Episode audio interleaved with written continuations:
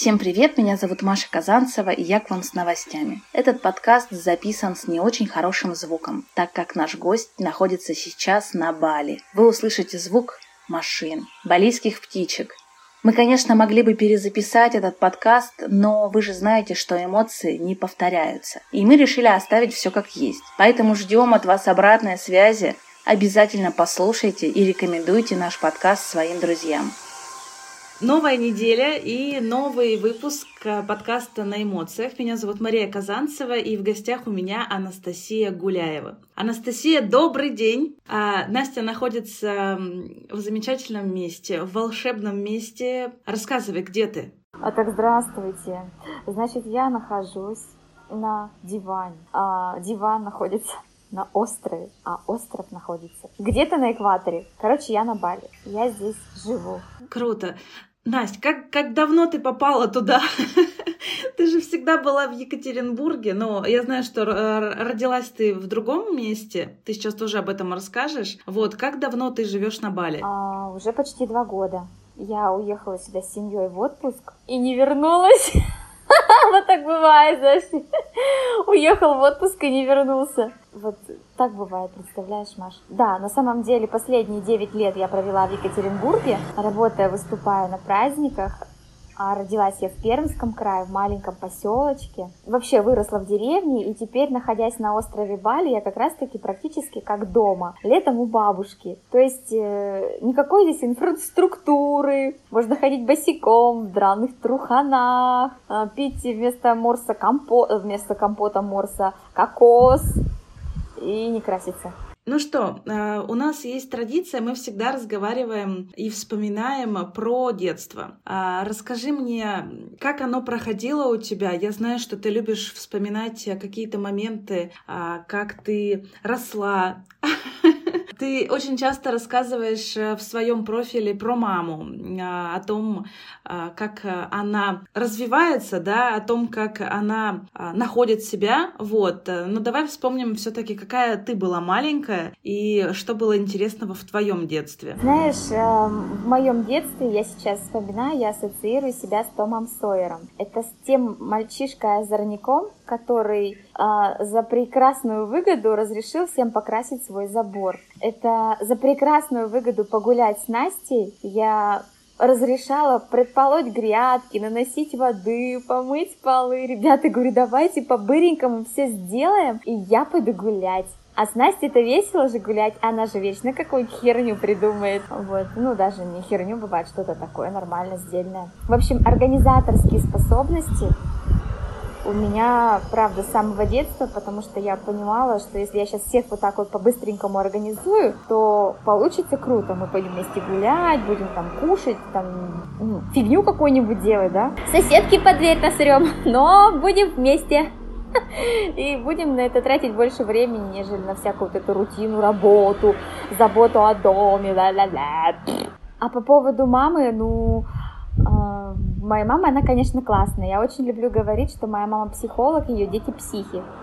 Нас мамы трое, я старшая. Естественно, на мне была ответственность э, приглядывать за сестрой, э, доить козу, я даже роды принимала у козы.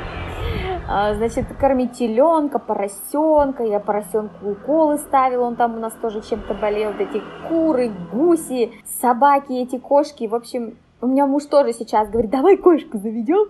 Вот у меня в детстве не было кошки. Я говорю, а у меня было всего и до хрена вообще. Не, не надо. Да, на Бали, представляешь, говорит, давай майкуна заведем. Он такой гигантский будет ходить по дому, мур-мур-мур говорить. Я говорю, давай я буду мур-мур-мур говорить. Нет, я не согласна на животных. Хватит и мужа. Ты мне расскажи, что было интересного в твоем детстве? Наверняка у тебя есть э, какие-то а, воспоминания, которые но особенно греют э, твое сердечко. Ну, все мы когда-то хотим вернуться в детство. Хотелось бы тебе вернуться.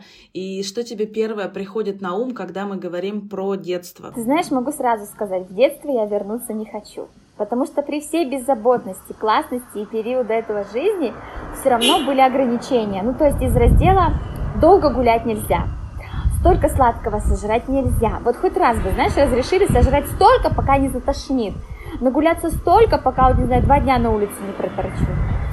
А, поэтому вернуться в детство не хочется, потому что я сейчас взрослая и теоретически могу себе позволить вот то, что вот я про что сейчас говорю. Но я все равно это не делаю, надо попробовать, кстати. Я сегодня на своем ребенке это проэкспериментировала, привела я сегодня в магазин и говорю, выбирай все, что хочешь. Ну, почти все, потому что там такие цены. А, ну, в общем, вышли с двумя платьями и с игрушкой. Ты очень активная девушка, и в Екатеринбурге за тобой э, наблюдает очень много мам, даже исходя из того, что ты уже два года живешь на Бали. А что изменилось с того времени, как ты уехала, помимо того, а, что ты стала недавно мамой второго ребенка? Как это, как это получилось? Как это? Я, Маш, я задаю себе примерно тот же вопрос, когда звоню маме и говорю, мам, ты представляешь, я сижу с утра, завтракаю, вкусно. Смотрю на джунгли, и просто в меня прилетает кусок льда. Я такая, блин, у меня же двое детей. Как, как у вас отнеслась Вика? К рождению второй малышки, вообще к рождению ребенка, ты знаешь, поначалу она достаточно ревностно к этому относилась. Э, уположи лялю, она дурацкая, она плачет, унеси ее, она мне не нравится, давай ее выкинем. Давай ее выкинем. Не, почему бы и да. А вот совсем недавно, ей исполнилось три месяца, и мы встретились с девчонками, у них тоже малыши, и я взяла одну малышку, и ко мне подходит Вика и говорит, лялю положи, это не наша ляля, вон наша лежит, эту положи. Я говорю, а что это наша ляля, мы ее любим, да?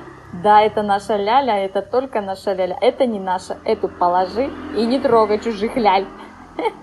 Тогда я поняла, что младший ребенок принят наконец-то старшей сестрой. И периодически я замечаю за ней такие моменты, когда она возвращается с гулянки или с садика, бежит в комнату, кричит «Луна!», ложится рядышком, целует ее, погладит и бежит дальше игрушки свои играть. И это просто самые дорогие ценные моменты вообще. Каждый раз вот так вот замиранием сердца смотрю, как они общаются. Очень чуть-чуть совсем, но очень глубоко и объемно. Вообще рождение ребенка не в Екатеринбурге, я понимаю, что для тебя это было каким-то, ну, возможно, стрессовым моментом, да, потому что нужно было найти, где, собственно говоря, рожать.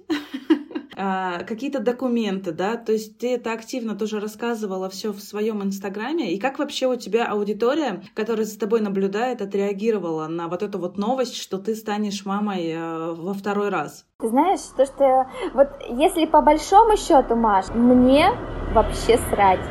Вот прям далеко и много, кто как подумает. Я всегда делилась и делюсь, и буду делиться в своем инстаграме. И 99,9% людей, кто на меня подписан, это просто те люди, которые меня прекрасно понимают, и они также в шоке вместе со мной, и они также ни хрена не понимают и понимают. И лишь один какой-нибудь там 0,01% залетный, знаешь, как-то заглянули в уголок и такие, ха, бу, ау, а большинство людей. Поэтому я по поводу хейта, вообще хейта нет никакого, нет непонимания, есть только вопросы из раздела «Настя, а как ты решилась?» Настя, а как это вообще все происходит? Настя, а расскажи как про обучение, как про роды, как про документы и все в этом роде. На самом деле э, все так же просто, как и так же сложно, как и в России. Вот та же бюрократия из раздела, она везде, мне кажется. Вот эти бумажонки, одну возьми, вторую принеси, это уже просрочилось, иди еще раз. И вот эта вот вся порука бесконечная. Ну, знаешь, кутерьма кутерьмой, ну, значит, нам надо так это все делать потому что по-другому никак. Даже если есть деньги, все равно нужно собирать эти все бумажки. А по поводу, как я решила сражать ребенка в другой стране, я по большому счету, Маш, мечтала об этом. Я когда прилетела на Бали в отпуск, я пошла к астрологу на консультацию. И она, девочка мне сказала, что на Бали рожают, даже с дельфинами рожать можно. Я такая, вау, прикольно, с дельфинами, у тебя дельфин там пузико целует, а ты а, рожаешь. Ну, тогда это было чисто в прикол, знаешь, из раздела, ну, единороги существуют, потому что у меня Вики исполнилось только три года. Это такой шебутной, веселый ребенок, за которым нужно постоянно следить, кормить, спать, укладывать, попу вытирать. Поэтому за вторым ребенком я вообще не собиралась. Ну, как бы, Зачем, come on? Мне одного хватает. Когда Вика уже стала постарше, я понимаю, что мы не летим домой на зиму, и не только я, а человек 70 женщин русских на Бали, поняли, что они на зиму домой не летят, и мы своим мужьям такие, пойдем в койку. Ну, чтобы ты понимала, у нас реально человек 70, июнь-июль родили детей. У нас каждый день в чате в нашем бывшем беременяшном каждый день были «я родила, я родила, я родила». Поначалу это было, знаешь, вау, а потом, ну, молодец, чё? У нас как бы тут дофига вообще, мы каждый день тут рожаем в нашей палате. Ты там образовала какое-то мамское комьюнити, вы как-то все сплотились, да, и поддерживаете друг друга. Это не я образовала, я в него попала. Ну, просто увидела девушку, которая у которой есть чат этот мамский, я говорю, возьмите меня тоже. И нас стало, становится все больше и больше и больше и больше. И просто за полгода мы как увеличили свое количество беременных женщин в одном чате, потом еще и рожать все начали примерно одновременно. В мой день двое детей родилось, ну, когда я рожала. Примерно как в сороковом роддоме, знаешь. Только на Бали. Ну и вот скажи мне, пожалуйста, все-таки как ты ощущаешь э, себя сейчас, когда ты мама уже двоих детей? Для кого-то это же тоже шаг в новую жизнь. Вот как это для тебя сработало? Ты знаешь, я когда слышала вот это выражение из раздела «Я даже не представляю, как мы жили без тебя до этого», я такая, реально, как мы без тебя жили до этого? Мы сейчас живем вчетвером, и такое ощущение, что мы так жили всегда. Ну, то есть, вот всегда. То есть нет такого, что бух, и что-то там пришло. Нет, вот мы жили так всегда вчетвером. Видимо, мы уже вот к трем месяцам, уже четвертый месяц малышки пошел, мы к этому времени уже немножко наладили быт, уже понимаем, кто за что ответственный, кто что делает, э, ребенка режим наладился, и мы уже живем, а не выживаем, как первые месяцы, потому что вообще не понимаешь, в какой угол ткнуться, в какую дырку титю совать. А почему, почему все-таки такое имя? Потому что оно невероятно необычное. А, я, конечно. Э, хотела назвать своего ребенка там Евой или Ми или Майей, но когда я познакомилась с одной девочкой, я... у меня знакомых Лун вообще нет, но я познакомилась с девочкой с маленькой возраста моей дочери, я познакомилась с иностранцами, а они сказали, что их дочь зовут Луна. Я такая, охренеть, вот это имя, неужели можно называть ребенка планетой? Я думаю, это так красиво, это так звучит. Я мужу сказала, он такой, ты чё? Что за фигня вообще?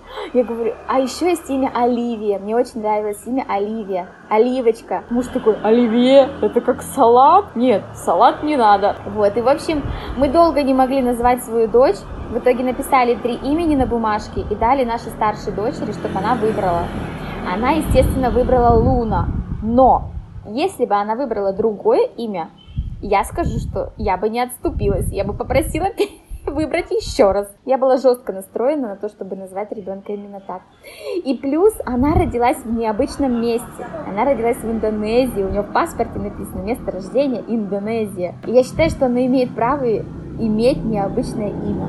Луна Павловна.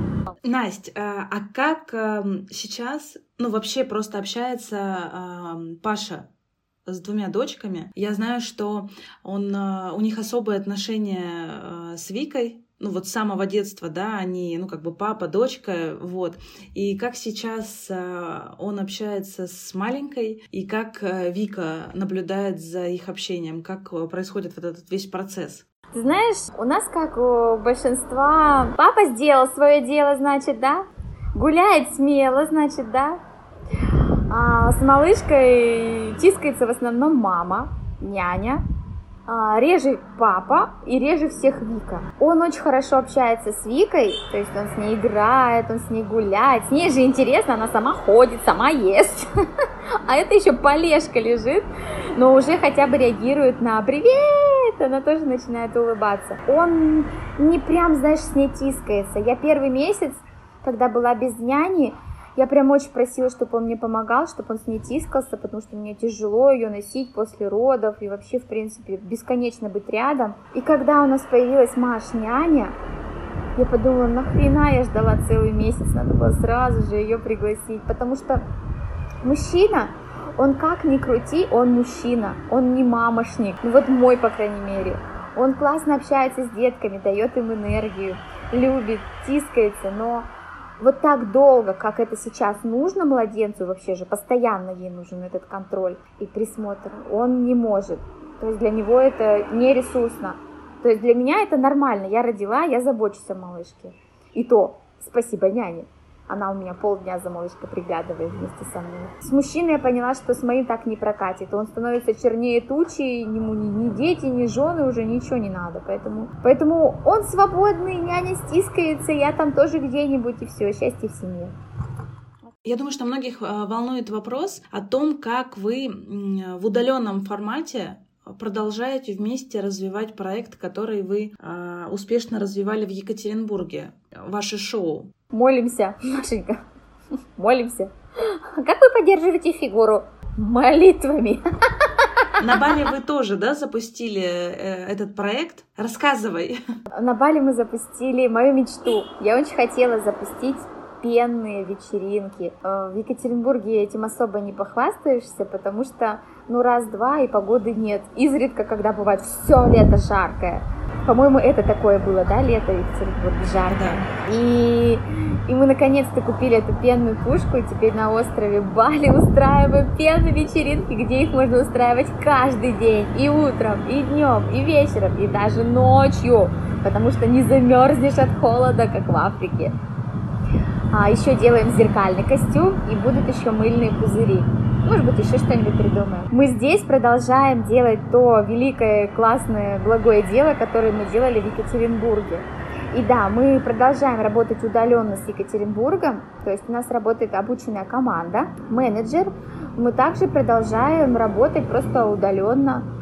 А, иногда я общаюсь с клиентами, чаще всего менеджер работает с клиентами ребята выступают на мероприятиях. Вот скоро корпоративы уже пошла бронь. Я уже так рада принимать предоплату. Поэтому я считаю, что праздники не закончатся никогда.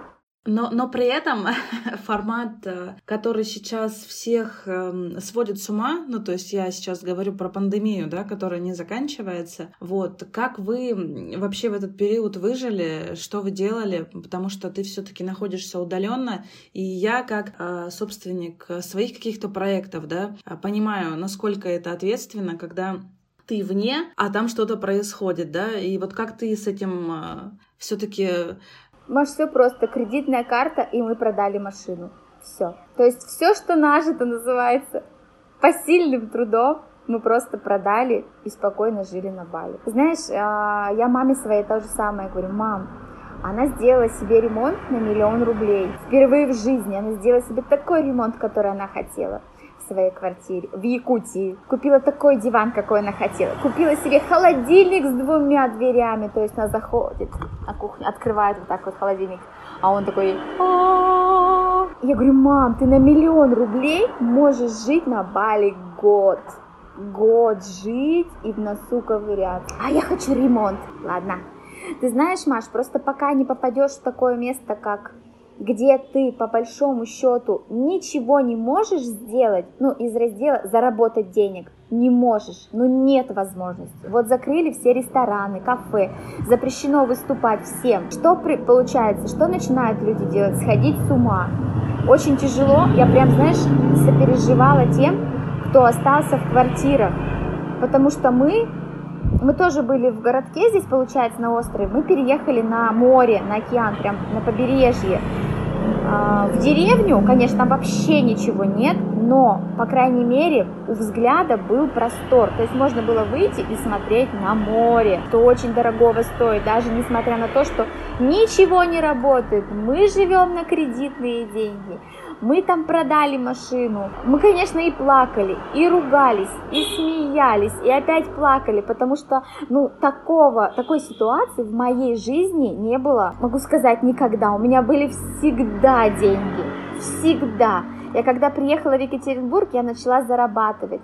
И к концу там четвертого, третьего курса я уже зарабатывала по 100-150 тысяч рублей в месяц. Жила вообще, знаешь, сильно независимая такая вообще. И были деньги всегда, до поза, позапрошлой, да, получается, весны. И когда встречаешься с такой историей и такой, а, вот эта иллюзия из раздела «это никогда не закончится» рушится. Потому что стабильности нет. И больше ее, Маш, я тебе скажу, никогда не будет. Мир меняется, мир превращается в хаос. И теперь в этом мире хаос не в плохом смысле, что будет а хаос э, из раздела, что ситуация будет постоянно меняться. И люди, которые научатся жить в этом хаосе, в постоянно меняющих ситуациях, они смогут жить и кайфовать. А кто будет продолжать долбиться и строить систему, ну, из раздела планирования еще что-то, им будет очень тяжело. Поэтому из этого стоит, это моя рекомендация лично, из этого стоит выходить именно из системы планирования жесткой такой, знаешь, градация по дням недели, э, четкие цели, планы, вижу цель, не вижу препятствий, а возвращаться в момент, как это сейчас очень, знаешь, так популярно, да, я в моменте, а ты в потоке. У тебя, кстати, Реально. в профиле написано, что ты в потоке. В потоке! Ну да, я очень часто вхожу в такие поточные состояния. Поточное состояние, что это такое? Это когда я начинаю беседу с человеком, у него есть какой-то внутренний запрос, он даже вслух этого может не говорить, а я отвечаю на его вопросы, на его запросы, даю какие-то рекомендации, либо про себя что-то говорю, а человек это слышит. Я тебе задавала уже вопрос сама в директе, когда уже вернется наша Настя. Ну, это будет еще одним вопросом. Когда же ты вернешься? Планируешь ли ты возвращаться? И хочешь ли ты это? Ты знаешь, а я уже вернулась. Я дома. Представляешь? Я тут недавно поняла, что я дома. Я дома. То есть я не из раздела застряла в отпуске и вот-вот уже сяду на чемодан и поеду в Екатеринбург. Нет, я поеду. Я думаю, что мы весной приедем, потому что все равно встретиться с родными, с друзьями, просто погулять по России, матушке, по родным местам. Но я дома. Мы уже планируем брать землю, строить дом на Бали. Я об этом даже... Нет, я об этом мечтала, когда приехала. Думаю, о, круто, на Бали иметь свой домик. Чё, где живешь? На Бали. Но для меня Бали, он сейчас не такой, как, знаешь, Бали, о, Бали. Бали для меня как Екатеринбург. То есть то место, где я живу. Не в отпуске нахожусь, не отдыхаю, а вот именно живу. Просто живу, проживаю все свои эмоции, которые у меня есть, а они у меня в огромном спектре, да, Маша? Я могу и посмеяться, и поплакать, и порыдать, и покричать. Ору я иногда просто на 16 этажей. Мы сейчас вернемся к этому вопросу. То есть я правильно понимаю, все-таки Екатеринбургу вас ждать, но при возможности, конечно, мирового масштаба, да, насколько это возможно будет выехать, и потом ты вернешься снова к себе домой уже э, там, где ты сейчас. А ты знаешь, Маша, я не знаю. Я не знаю, что будет завтра я не знаю, что будет через месяц, через два, через полгода. Я, конечно, думаю о том, что, наверное, я весной поеду в Россию, но я и этой весной планировала поехать в Россию, чтобы ты понимала, да? Я планировала родить и через месяц полететь. Что-то пошло не ну, так. Ну, что-то я передумала. Да, конечно, у меня ребенок посреди лета родился. Лететь уже совсем не хотелось. Да и я совсем, знаешь, пере... В общем, я свои силы немножко не рассчитала. Я думала, что я буду эй-эй-эй, родила и тут же побежала нет. Вторые роды на самом деле, они требуют более долгой, долгого времени восстановления тела. Ну и как бы не молода уже, потому что после первых родов я реально встала и пошла, через две недели уже пошла выступать на, на праздник. Но и они у тебя проходили, да, не так? Конечно, не так. Каждый опыт родов индивидуальный. Теперь не знать Маши. Давай поговорим еще про твои эмоции. Э, ну, я знаю, что ты очень эмоциональная девушка, что ты э, любишь и поплакать, и посмеяться, и вообще позволяешь себе это без каких-либо проблем. Что ты думаешь про эмоции? Вообще нужны ли они нам? И что для тебя эмоции?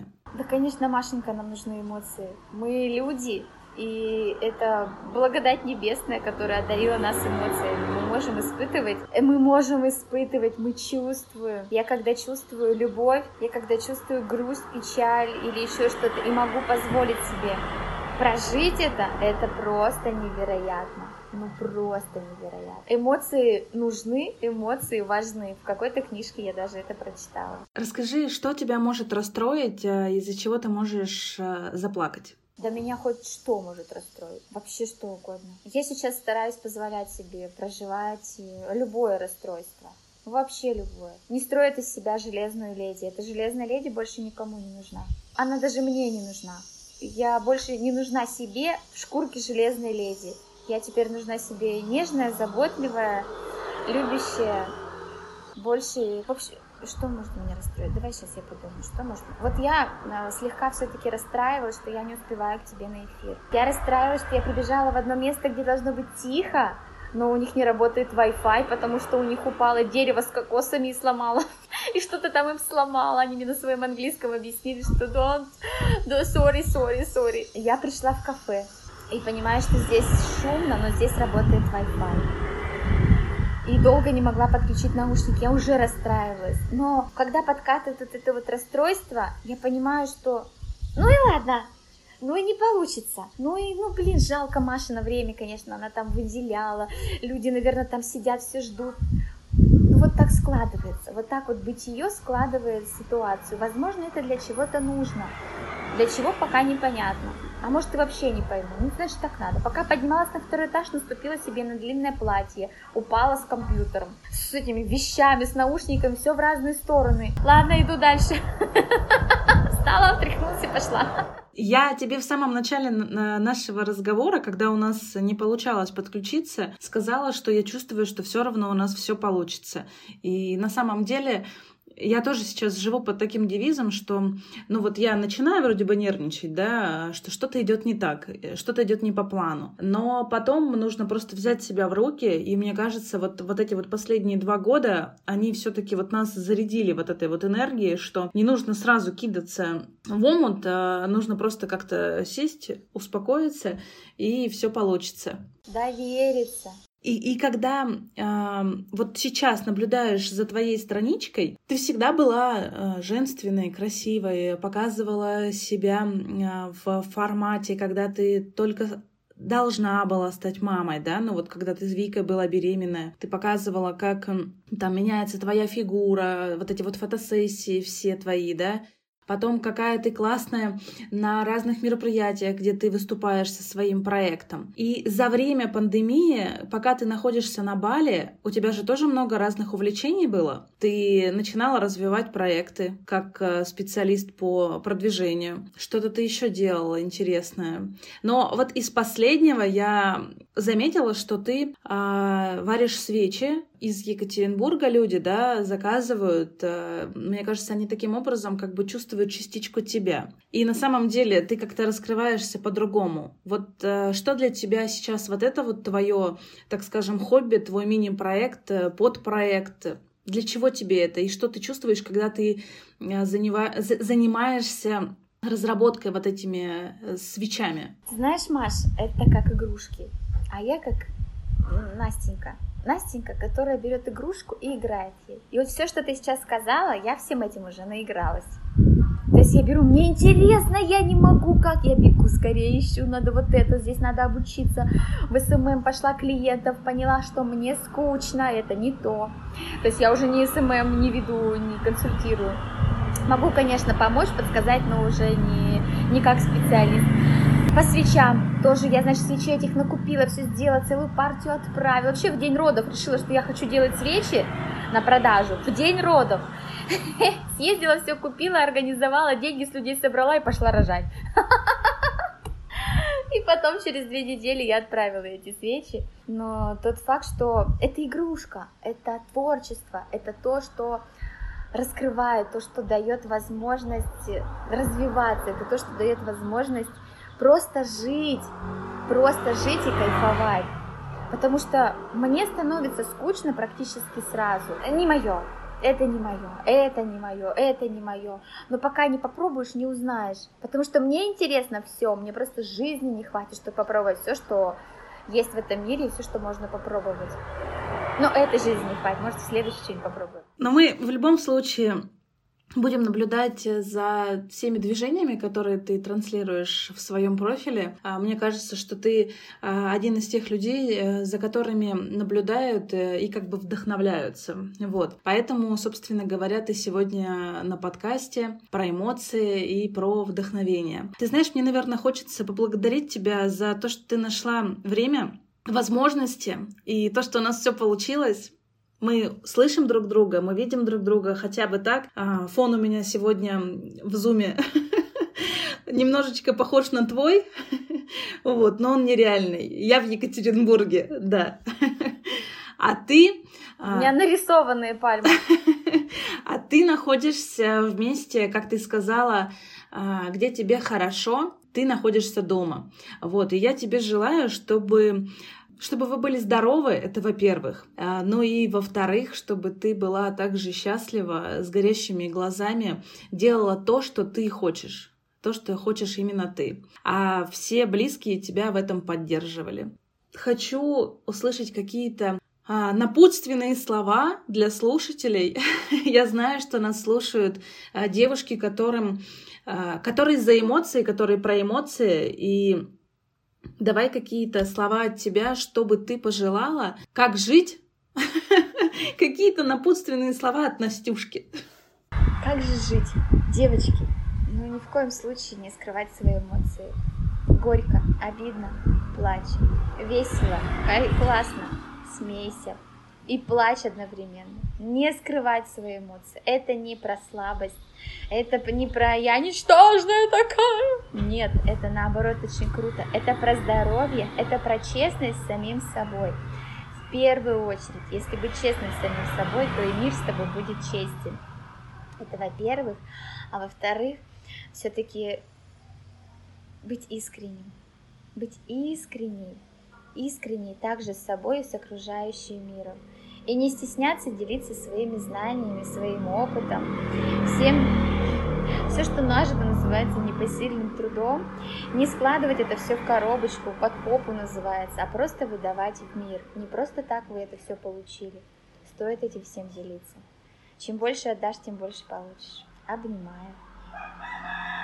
Да, и я благодарю всех, э, что вы дослушали до конца. Это экспериментальный выпуск. А, у нас на самом деле не было еще выпусков а, через такой формат. Вот, обычно мы всегда записываем в студии, либо я приезжаю в какие-то города, и следующий выпуск эм, я буду записывать в Ростове, пока есть возможность выезжать.